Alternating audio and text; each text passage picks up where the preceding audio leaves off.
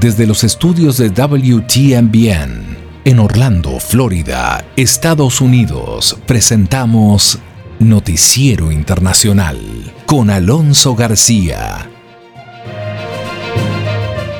Hoy es jueves 21 de octubre y me es muy grato saludarla acá en Noticiero Internacional y por supuesto traer los hechos más relevantes de Estados Unidos, América Latina y el mundo. Estos son los titulares de la presente edición.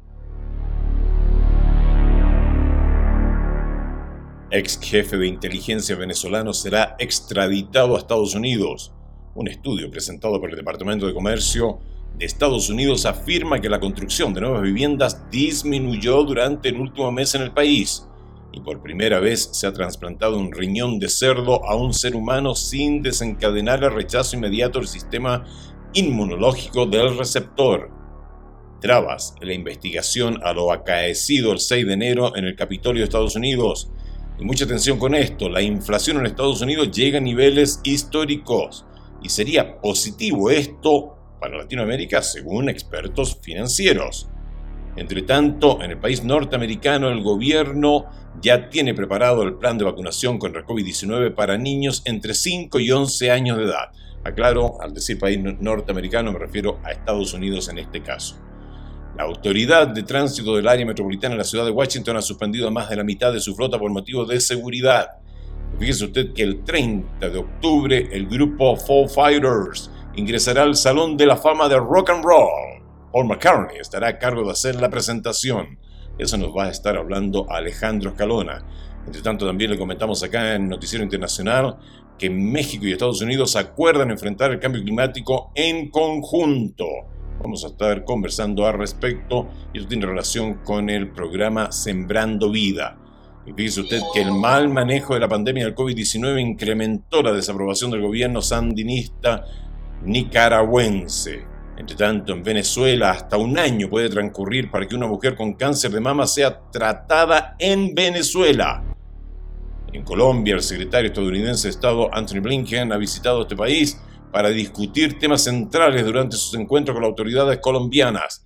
Y la situación política en Venezuela y el proceso judicial contra el empresario Alex Saab formaron parte de los temas tratados por el secretario de Estado estadounidense durante su reunión con el gobierno ecuatoriano en Quito. De todo esto vamos a estar acá conversando en Noticiero Internacional. Estamos presentando Noticiero Internacional un recorrido por los acontecimientos que son noticia en Estados Unidos, América Latina y el mundo. Este es el momento indicado para quedar bien informado. Vamos a los hechos. Ex jefe de inteligencia venezolano será extraditado a Estados Unidos. En España, una corte ordena la extradición de un alto funcionario del gobierno de Venezuela, Leonardo Bonet nos tiene los detalles. Un tribunal español ordenó este miércoles la extradición a Estados Unidos del mayor general retirado Hugo Carvajal, ex jefe de inteligencia del gobierno de Hugo Chávez. De concretarse la medida, sería juzgado por tráfico de drogas y por pertenecer a una organización terrorista. Carvajal, quien durante más de una década fue asesor del presidente Chávez antes de romper relaciones con su sucesor, luchó contra la extradición desde su arresto en España en abril de 2019. El exalto funcionario venezolano evitó la extradición a Estados Unidos cuando en 2014 lo apresaron en Aruba debido a las mismas acusaciones que alegaron las autoridades españolas. Luego de escapar de las autoridades, regresó a Venezuela, donde lo recibieron como héroe. No obstante, el llamado Pollo Carvajal rompió relaciones con Nicolás Maduro y ofreció su apoyo a la oposición del régimen que se hace llamar socialista. Luego partió definitivamente de Venezuela. Los fiscales en Nueva York alegan que en 2006 Carvajal utilizó su cargo para coordinar el contrabando de unos 5.600 kilos de cocaína de Venezuela a México. Al ex jefe de inteligencia venezolano también lo acusan de proveer armas a la guerrilla de las FARC en Colombia, según el Departamento del Tesoro estadounidense, y de financiar las actividades del grupo al facilitar el transporte de grandes cantidades de cocaína a Estados Unidos a través de Venezuela. La Corte en España dio a conocer que la policía y el servicio penitenciario estarán a cargo de su transferencia a Estados Unidos, pero no mencionó la fecha de la extradición. Un estudio presentado por el Departamento de Comercio de los Estados Unidos afirma que la construcción de nuevas viviendas disminuyó durante el último mes en el país. La información nos la trae Héctor Contreras. La industria de la construcción no atraviesa su mejor momento en Estados Unidos debido a la falta de mano de obra y la escasez de materiales derivados de los problemas presentes en las cadenas de suministro. Así lo plasmó un informe del Departamento de Comercio donde se aprecia una disminución en la construcción de viviendas nuevas. Según el reporte, la construcción de este tipo de edificios en Estados Unidos se contrajo en casi un 2% en septiembre y las solicitudes de permiso de construcción disminuyeron en casi un 8% desde agosto, lo que compromete el futuro crecimiento de este sector económico que hasta ahora se mantiene sin cambios si se compara con septiembre de 2020. Por otro lado, la tasa anual de viviendas nuevas quedó ajustada a 1.555 millones de unidades el mes pasado, lo que representa su menor nivel desde abril. Sin embargo, los economistas y los constructores afirman que la demanda de vivienda se mantiene fuerte en el país, a pesar de que una propiedad nueva cuesta un 20% más que hace un año pero las tasas de intereses bajas y el deseo de tener más espacio por parte de los estadounidenses hace que el mercado inmobiliario continúe atrayendo a gran cantidad de compradores sin importar los altos costos, lo que genera escasez e inflación en el sector. En tanto, el informe también registra otros detalles como la disminución en un 5% de la construcción de apartamentos entre agosto y septiembre y advirtió que la construcción de casas unifamiliares se mantuvo durante este mismo periodo. Por otro lado, los materiales de construcción más escasos son las ventanas y las cajas de distribución eléctricas, mientras la madera continúa en alza como ha ocurrido durante los últimos meses luego de que mayo registrara el precio más bajo de los últimos años. Y por primera vez se ha trasplantado un riñón de cerdo a un ser humano sin desencadenar el rechazo inmediato del sistema inmunológico del receptor. Un logro que podría aliviar una grave escasez de órganos humanos para trasplantes. Jacopo Luzzi tiene esta buena noticia. Es la noticia que llega desde Nueva York, donde los cirujanos trasplantaron con éxito un riñón cultivado en un cerdo genéticamente alterado a un paciente humano y descubrieron que funcionaba normalmente. El doctor Robert Montgomery es uno de los cirujanos y dijo que fue posible gracias a la eliminación de la molécula principal, que realmente define la incompatibilidad de un órgano entre un cerdo y un humano. En el pasado, cuando se trasplantaba un órgano de cerdo arriba en la escala evolutiva, se producía este tipo de rechazo inmediato del órgano en cuestión de minutos u horas, y debido a la revolución en la ingeniería genética de animales, tenemos nuestra primera esperanza de poder superar esa barrera inicial. Aunque quedan muchas preguntas por responder sobre las consecuencias a largo plazo del trasplante que involucró a un paciente con muerte cerebral al que se siguió solo durante 54 horas, los expertos en el campo dijeron que el procedimiento representó un hito. Un flujo constante de órganos que eventualmente podría incluir corazones, pulmones e hígados ofrecería un salvavidas a millones de personas que esperan trasplantes. Algunos mueren durante la espera y otros sobreviven con diálisis. La idea es que tendríamos que identificar a las personas que tienen una probabilidad muy baja de que se les ofrezca un riñón humano y que tengan un mal pronóstico en diálisis, y donde incluso dos o un año de funcionamiento de un riñón sería algo importante. Si bien algunos cirujanos especularon que podrían pasar solo unos meses antes de que los riñones de cerdos modificados genéticamente se trasplanten a seres humanos vivos, otros dijeron que queda mucho trabajo por hacer.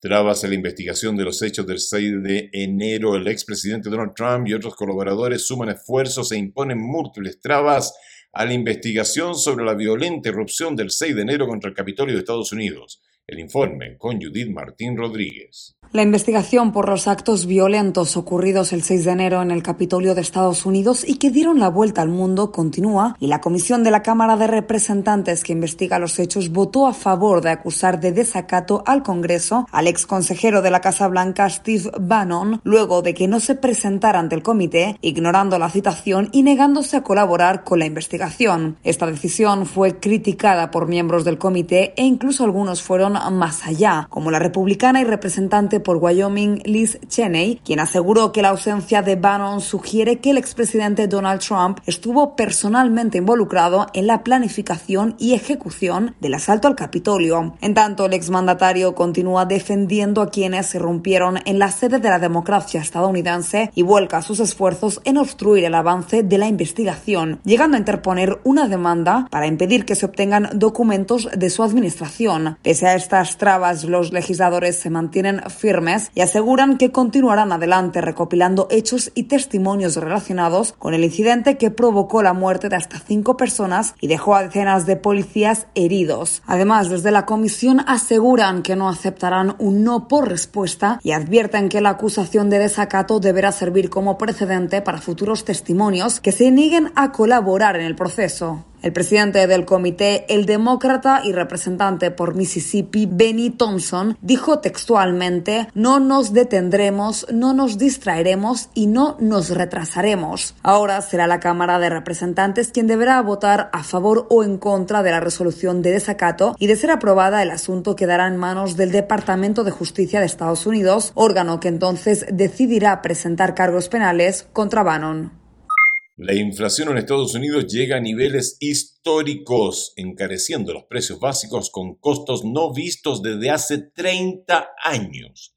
Un experto explica Divalicet Cash que las dificultades de los consumidores pueden traerle buenas noticias a las economías latinoamericanas. La inflación en Estados Unidos llegó al 5.4% según la Reserva Federal, una alza no vista desde hace 13 años. Los precios de bienes y servicios básicos, el índice que excluye alimentos y costos energéticos, aumentaron en junio un 4.5%, el máximo de las últimas tres décadas.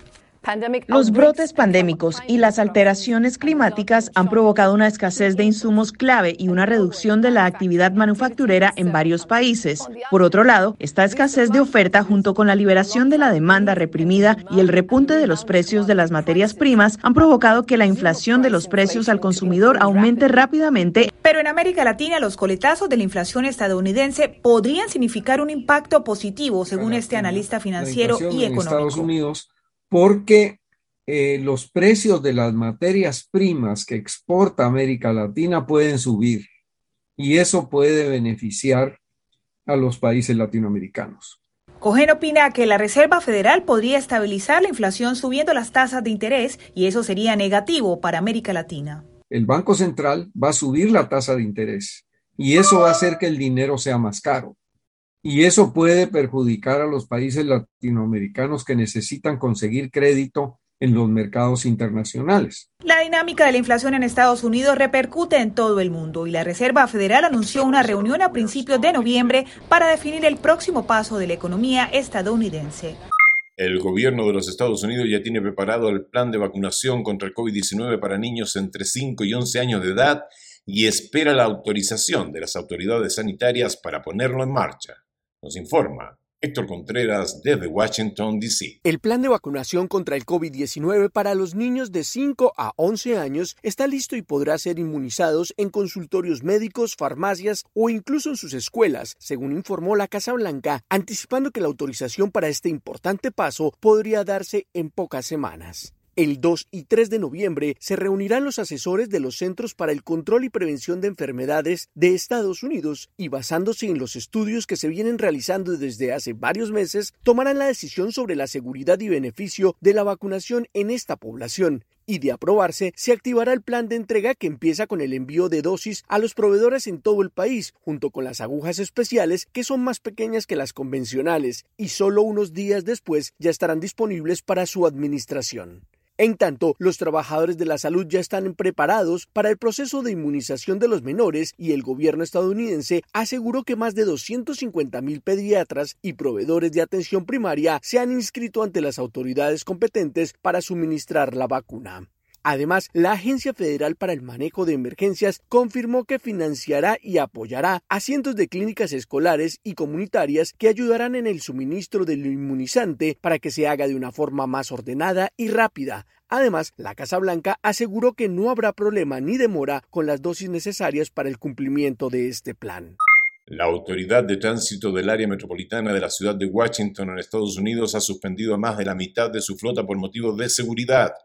John Burnett nos tiene la información. El sistema regional de metro de Washington DC detuvo a más de la mitad de su flota de trenes del servicio debido a un problema persistente con las ruedas y los ejes de un modelo de vagón específico que causó un peligroso descarrilamiento la semana pasada.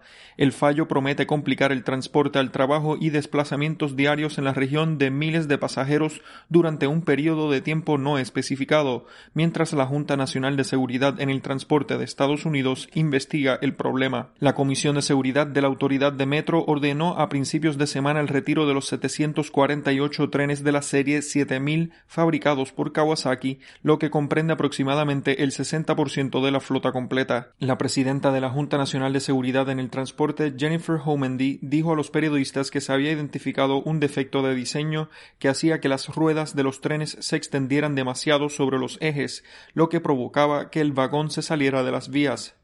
Jomendi también apuntó que el sistema ferroviario era consciente del inconveniente desde 2017, pero no había informado a la Junta al respecto y en lo que llevamos de año ya hubo hasta 39 fallas de este tipo. La Autoridad de Tránsito del Área Metropolitana de Washington aseguró que había estado trabajando con Kawasaki para resolver el problema desde 2017, pero no proporcionó otros detalles. El fallo de seguridad complicó los desplazamientos por la capital de Estados Unidos y las comunidades entrelazadas del norte de Virginia y el sur de Maryland. Carol King, Tina Turner, Foo Fighters al Salón de la Fama. Esto va a ocurrir el 30 de octubre. Paul McCartney va a estar a cargo de hacer la presentación. Vamos con la información que nos tiene Alejandro Escalona.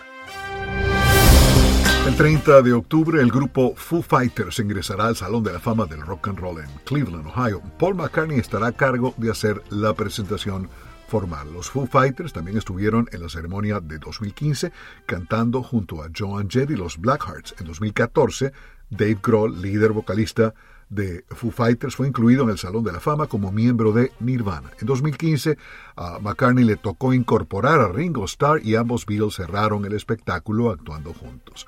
Junto a McCartney en la ceremonia de este año 2021 estará Taylor Swift, quien presentará a Carol King. En 2019, la cantante de Tapestry presentó a Taylor Swift con el premio Artista de la Década en los American Music Awards. Por su parte, la actriz Angela Bassett presentará a Tina Turner.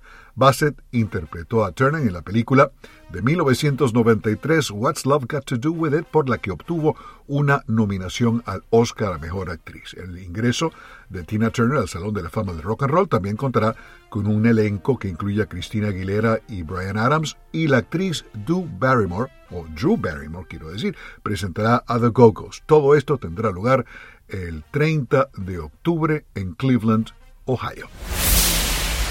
Para 2022, CNN y HBO Max transmitirán un documental sobre Carol King y James Taylor, producido y dirigido por Frank Marshall.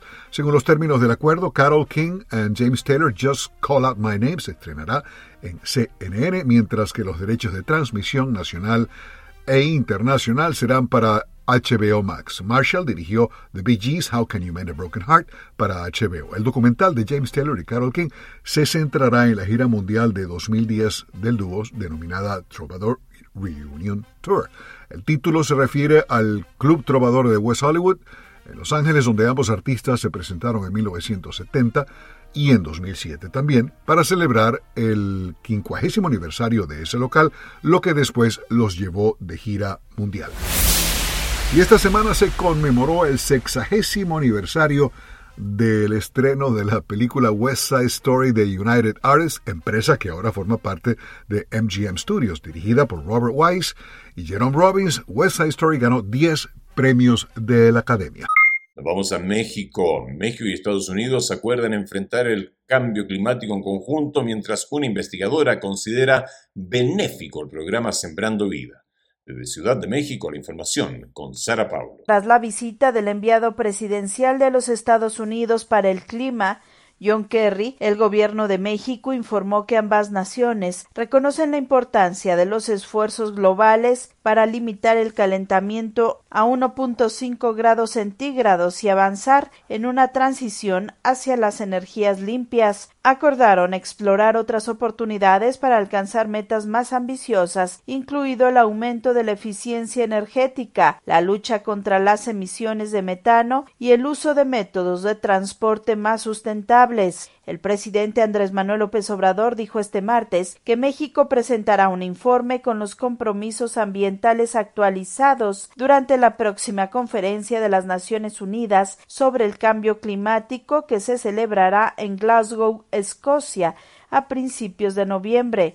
El secretario de Relaciones Exteriores, Marcelo Ebrard, dijo que México podría acelerar el compromiso de reducir en 22% la emisión de gases de efecto invernadero y en 51% las emisiones de carbono, metas planteadas originalmente para el año 2030. Bueno, el resultado es que vamos a tener un trabajo conjunto, como en otras materias estamos haciendo con Estados Unidos, para la COP26 que va a tener lugar en Glasgow.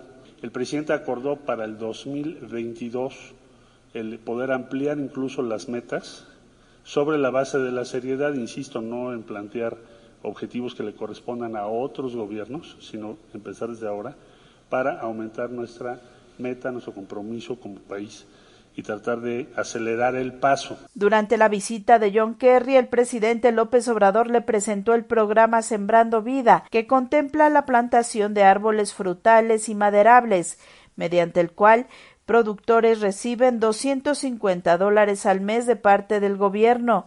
Al respecto, Gabriela Jiménez Casas, investigadora del Instituto de Ecología de la Universidad Nacional Autónoma de México, consideró que el programa de reforestación es benéfico para el medio ambiente, se podrían ver resultados en 20 años y en la zona de Centroamérica las condiciones climatológicas son ideales para llevarlo a cabo. Si se hace de manera bien pensada, tiene que funcionar, porque en algún momento esas especies que siembran estas personas va a generar una manchita verde que puede crecer y se puede llegar a pegar con un área natural con las mismas especies.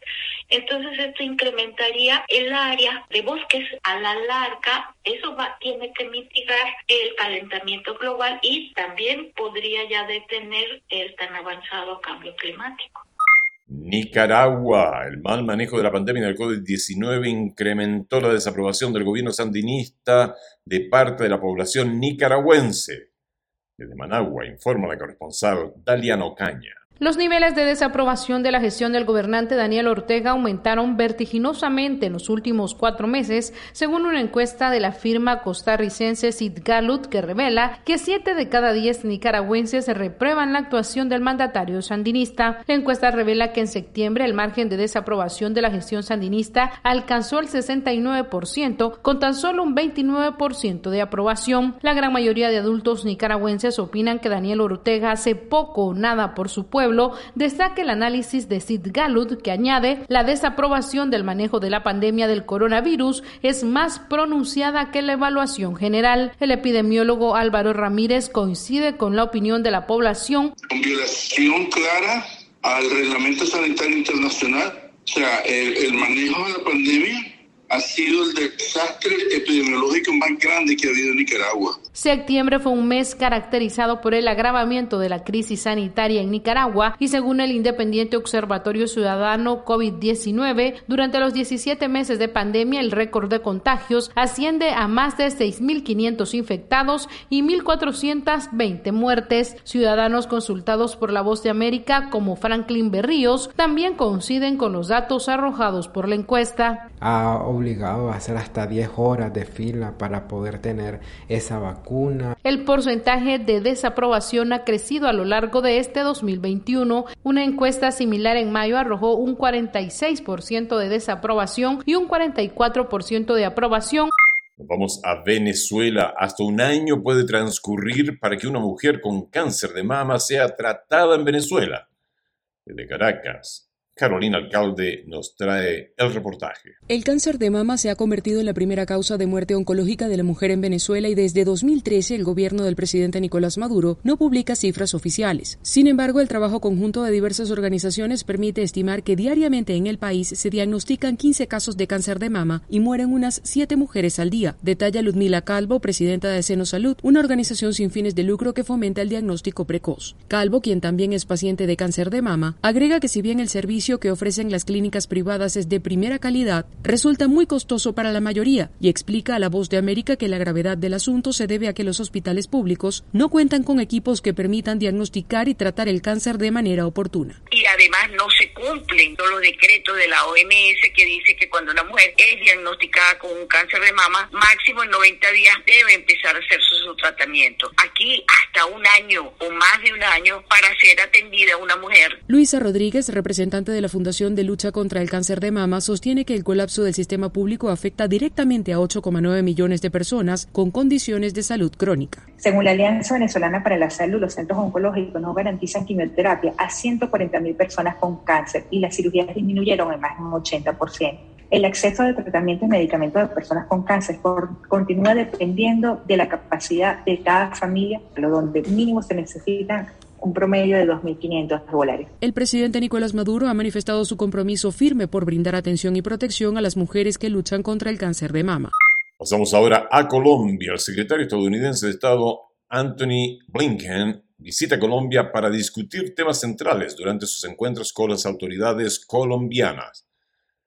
Nos informa Manuel Arias Naranjo desde Bogotá. Aunque la lucha contra el narcotráfico ha sido el tema central de la agenda bilateral entre Colombia y Estados Unidos en los últimos años, la visita de dos días que inicia hoy en Bogotá Anthony Blinken, secretario de Estado de la administración Biden, tendrá nuevos objetivos como la adopción de medidas concretas para retos específicos como la migración haitiana que afecta a varios países latinoamericanos, entre ellos Colombia. Blinken llega a Bogotá con una carta enviada por el director para las Américas de Human Rights Watch, José Miguel Vivanco, donde le advierte sobre un incremento en la violación de los derechos humanos de los colombianos. Denuncia que rechazó el presidente Iván Duque. Algunos quieren sacarle provecho a la visita del secretario Blinken. Él no va a servirse para que vengan otros a tratar de opacar su visita haciéndoles el juego del protagonismo mediático. Él viene a trabajar por una agenda migratoria. Él viene a trabajar con una agenda con Colombia en distintos materias por su parte, la vicepresidenta y canciller colombiana Marta Lucía Ramírez dijo que la agenda del secretario de Estado en temas migratorios incluye una propuesta para crear un grupo élite transnacional contra la trata de personas y el énfasis en una nueva alianza con Estados Unidos para generar inversión y empleo en la región, con el objetivo de disuadir la migración. Fortalecer la democracia, fortalecer las libertades, garantizar los derechos humanos y lograr el progreso económico que genere empleos en nuestros países, que le dé a cada familia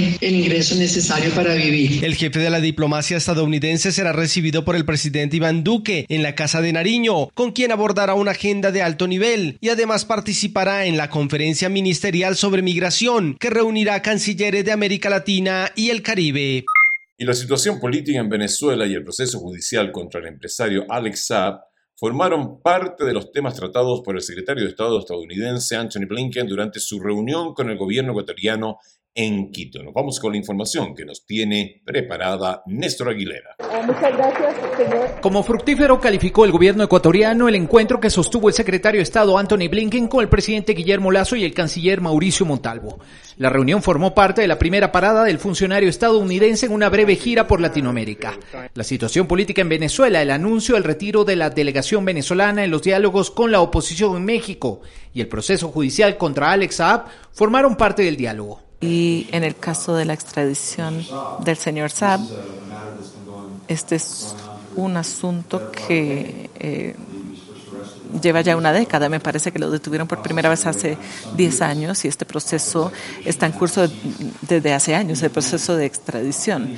Y esto es independiente de cualquier cosa que esté sucediendo en el ámbito político. El Ecuador abogará para que se brinde toda la luz, toda la transparencia sobre los hechos eh, que se hayan acontecido aquí en Ecuador y evidentemente brindará, como corresponde, la total colaboración y cooperación para, para aclarar esta, este, este, este proceso. Como parte del diálogo también se abordó el incremento inusitado de los índices de violencia y criminalidad en el Ecuador que llevaron al presidente Lazo a decretar el estado de excepción durante 60 días. Sabemos que en las democracias hay momentos en los cuales hay circunstancias excepcionales y hacen falta ciertas medidas para bregar con situaciones urgentes como la situación que experimenta Ecuador en este momento.